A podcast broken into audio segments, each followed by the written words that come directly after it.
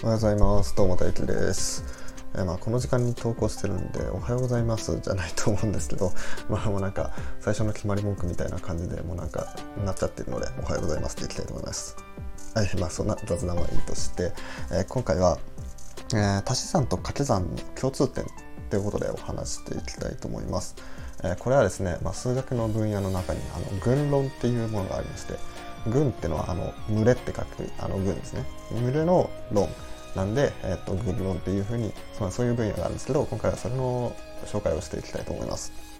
はい、このチャンネルでは数学の魅力を伝えたいということで、えー、数学好きの俺が毎朝数学のことについて話すチャンネルとなってます。数学面白いなって思ってもらえたらいいね、フォローお願いします。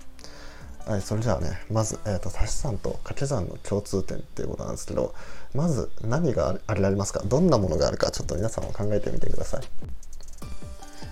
うん例えば、えー、っと2つ、えー、っと足し算とか掛け算の、えー、と前後、えー、と順番を入れ替えてもいいよな2たす3は5だし 3+2 は5だし2かけ3 6だし3かけ2も6だしもうこれ一緒だなだったりとかあとは何でしょうね。例えば自然数と自然数を足したらこれ絶対自然数になりますよね。うんまあ、これとかね、まあ、それに対して引き算だと自然数引く自然数は必ず自然数になるとは限らないですよね。1から2引いてマイナスになっちゃうとマイナスの数は自然数じゃないんで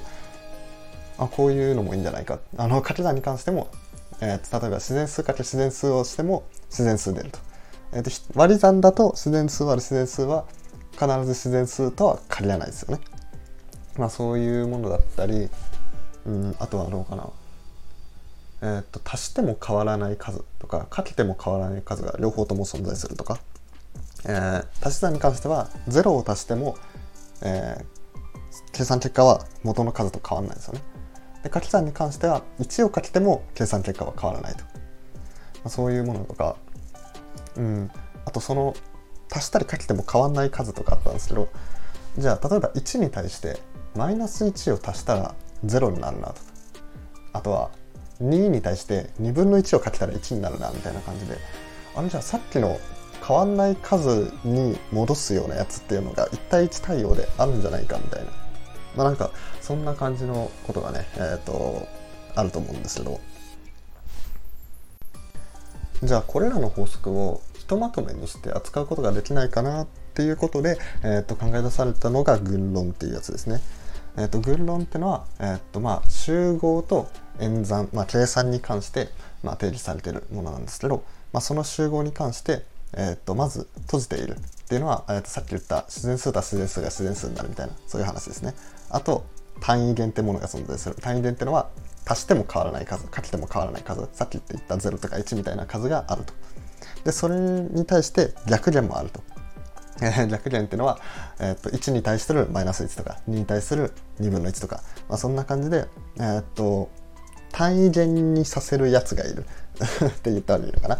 ていうのとあともう一つあの結合法則っていうのが成り立ってるやつですね。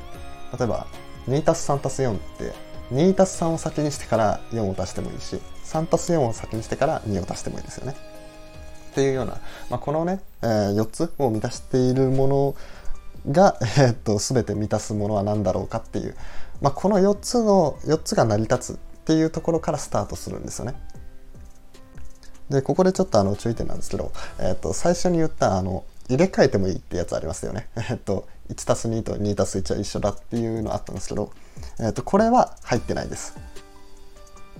これは入ってないんですけど、まあ、さっき言った、えーと、閉じているのと単位元逆元とあと結合法則この4つを満たしているものが群っていうんですね。でこの群論の面白いところがこの最初この群の定理っていうのが、まあ、さっきの4つの条件しか与えられてないんですよね。なんで、えっと、そのその条件を満たしている演算であれば、えー、どんな演算でもこの群論で考えたことは成り立つっていうことがわかるんですよ。どういうことかっていうと例えば行列の掛け算とかってあるんですよ。行列っていうあの数学の概念があるんですけど、えっと、それの掛け算っていうものはこの群になってるんですね。まあ、あとは複素数の足し算掛け算とかも群になってると。でこれらの計算はまあ、全部違うものを計算してるんでまあなんかやってることっていうかその分野は全然違うんでなんかバラバラに見えるんですよそれぞれやってることが。だけど実はその、まあ、このさっき挙げた行列の掛け算とか複素数の足し算掛け算とかっていうのは全部群になってるんで、まあ、他にも足し算掛け算も群になってるんでねでそれらを全部ひっくるめて、えー、共通の法則があるよっていうふうにやっていくのが群論ってものなんですね。皆さんね何気なく計算普通にね足し算とか掛け算とか、まあ、筆算とかやったりしてたと思うんですけどじゃあこの計算に共通する法則は何かっていうのは考えたことなかったと思うんですよね。それがね、軍論の面白いところなんでね、えー、とぜひよかったら勉強してもらえたらなって、まあ、あと俺の LINE とかでね、連絡してもらえれば教えたりもするんで、まあ、勉強してもらえたらなって思います。でちなみにこの軍をさらに発展させた間っていう概念もあるんですね。まあ、これは、えー、と2つ演算があって、まあ、足し算と掛け算が、まあ、こう群みたいな要素があるっていうところから、まあ、そうやってやるんですけど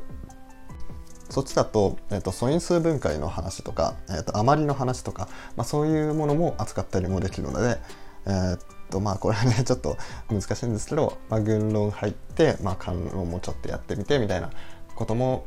やってもらえたらいいかなって思います。はい、それでは最後にちょっと宣伝です。えー、っと、俺はまあね、スタイフでこういう面白さを発信してるんですけど、えー、っと、まあ、LINE の方で、えー、と数学の個別相談数学に関する相談というものを受け付けてます、えー、こちらでは、まあ、この分野やってみたいとか教えてくださいみたいな話だったりとかこの問題どうやって解くんですかみたいな、まあ、そういうことについて受け付けたりしてます、えー、興味ある方は、えー、公式 LINE の方チェックしてみてください。こちらね概要欄のリンクか、えー、とプロフィールのリンクから飛べるようになっています。はい、あと来週の月曜日の夜9時からですね、えっと、オンライン講座みたいなのをやろうと思います。えっと、今回は、えっと、因数分解で語る数学ということで、まあ、因数分解っていうものを中心に、まあ、数学っていうのはどういうふうにできているか？みたいな、できているかっていうと、まあ、ちょっと大げさですけど、まあ、因数分解が数学内でどういうふうに扱われているかっていうのをお話していきたいと思います。えっと、こちらも LINE の方から申し込めるようになっているので、えー、チェックしてみてください。それじゃあ、いつも通りいいね、フォロー、コメント、レターなどをお願いします。それじゃあ、バイバイ。